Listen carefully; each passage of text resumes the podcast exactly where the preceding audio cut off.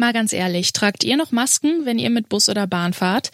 In einigen Bundesländern ist das schon länger nicht mehr nötig. Vor gut drei Wochen verkündete Gesundheitsminister Karl Lauscherbach Folgendes. Wir werden zum 2. Februar die Maskenpflicht im Fernverkehr und auch in den Fernzügen aussetzen. Das ist jetzt passiert. Auch die verbleibenden acht Bundesländer haben die Maskenpflicht aufgehoben. Sie gilt nur noch in medizinischen Einrichtungen. Ist die Pandemie damit also vorbei? Das fragen wir uns heute bei Zurück zum Thema. Mein Name ist Lara-Lena Götte. Hi. Zurück zum Thema.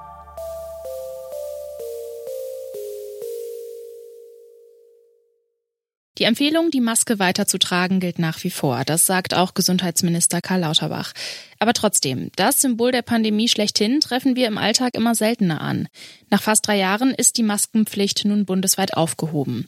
Schon seit längerem gibt es immer weniger Menschen mit Masken in den öffentlichen Verkehrsmitteln.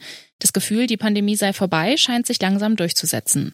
Lauterbach zum Beispiel spricht davon, dass sich die Corona-Lage stabilisiert habe zwischen stabilisieren und vorbei sein ist noch ein bisschen, bisschen Zwischenraum, würde ich jetzt mal sagen. Aber wenn man sich äh, die Krankenhäuser, die Intensivstationen anschaut, äh, dann sieht man doch, dass wir da insgesamt relativ gut dastehen. Das sagt Martin Stürmer. Er leitet das Labor für interdisziplinäre Medizin und Diagnostik in Frankfurt am Main. In Zahlen sieht die Situation auf den Intensivstationen hierzulande übrigens so aus. Am 1. Februar waren nur noch knapp 600 Betten von Covid-19-Patientinnen belegt. Ein Jahr vorher waren es noch mehr als 2000. Das klingt nach Entspannung und vielleicht sogar nach dem Ende der Corona-Pandemie. Nur, wer entscheidet eigentlich, wann so eine Pandemie vorbei ist? Zum einen hat natürlich die Weltgesundheitsorganisation den Pandemiestatus ausgerufen. Das heißt, sie muss ihn dann auch letztendlich wieder beenden. Und die Kriterien für eine Pandemie ist eben das Infektionsgeschehen eines neuen Erregers mit einem hohen Krankheitspotenzial, länderübergreifend oder sogar kontinentübergreifend. Wenn man dann anfängt zu sagen, okay, wenn wir diese Kriterien hernehmen, dann könnte man anfangen, über die Aufhebung des Pandemiestatus zu diskutieren. Selbst wenn es uns jetzt gut geht, gibt es sicherlich noch Regionen in der Welt. Wir haben ja gerade das Beispiel China zum Beispiel gesehen, wo massiv die Welle durchgelaufen ist, mit vielen Krankheitsfällen, mit vielen Todesfällen, dass wir da wahrscheinlich noch nicht insgesamt den Haken dran machen können. Was würde denn nach einer Pandemie passieren? Also wenn die WHO sagt, die Pandemie ist jetzt beendet, dann redet man ja von einer Endemie. Können Sie das nochmal erklären, was eine Endemie genau ist? Ja, letztendlich ist eine Endemie ein Phänomen, dass ein Erreger regional auftaucht und immer wieder in, in Krankheitsschüben, sozusagen in kleineren Wellen uns heimsucht, wie so die klassische Erkältungswelle, die wir ja Jahr für Jahr kennen mit der Grippe und anderem, äh, wenn es jetzt eben keine neuartigen Varianten der Influenza zum Beispiel sind. Also ein wellenförmiges Auftreten, was lokal halt eben auch zu Erkrankungen führt, aber eben nicht zu einer massiven Überlastung. Wobei man immer den Fehler nicht machen darf, zu glauben, dass ein endemisches Virus komplett harmlos sein muss und, und überhaupt nichts anrichtet.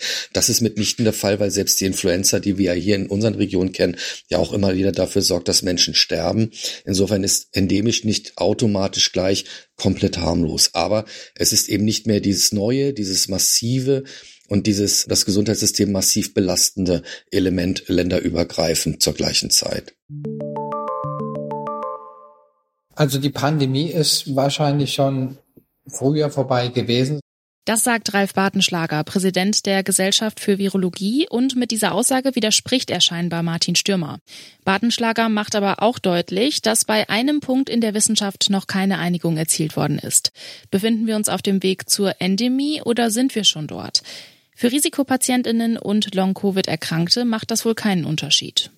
Also solche, die an Long-Covid erkrankt sind, das bleibt natürlich. Das heißt, dann braucht man entsprechende Therapien und Möglichkeiten, diese Long-Covid-Fälle zu behandeln. Das ist nach wie vor eine Herausforderung.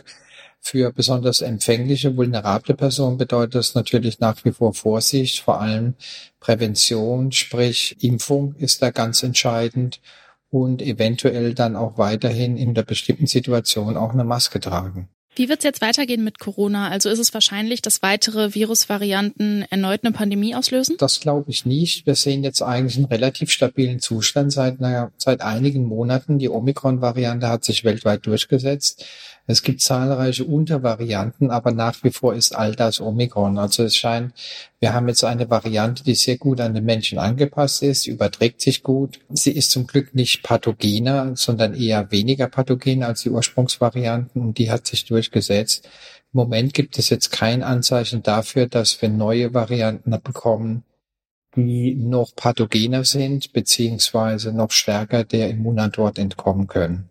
Ich glaube, da hat sich ein gewisses Gleichgewicht jetzt eingestellt. Gesundheitsminister Lauterbach hat die Maßnahmen zur Eindämmung von Covid-19 scheinbar abschließend bewertet. Kann man das jetzt überhaupt schon, also abschließend bewerten oder müssen wir eigentlich noch weiterhin auswerten? Ich glaube, wir stehen erst am Anfang der Auswertung. Wir brauchen unbedingt eine gründliche Aufarbeitung und klare Sichtung all der Maßnahmen und Vorgänge, die im Rahmen der Pandemie sich ereignet haben, beziehungsweise Entscheidungen, die getroffen wurden. Einige davon werden ja aktuell diskutiert, waren nicht gut, einige waren gut.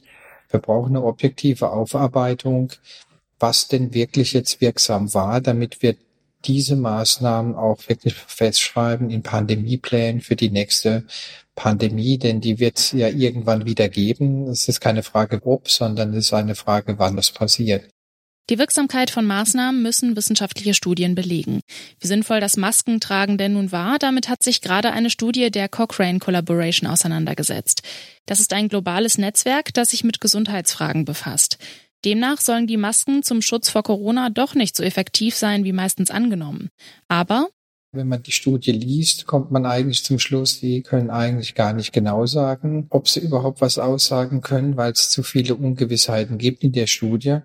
Das, was uns Ralf Bartenschlager hier erzählt, sehen auch die AutorInnen der Studie selbst so.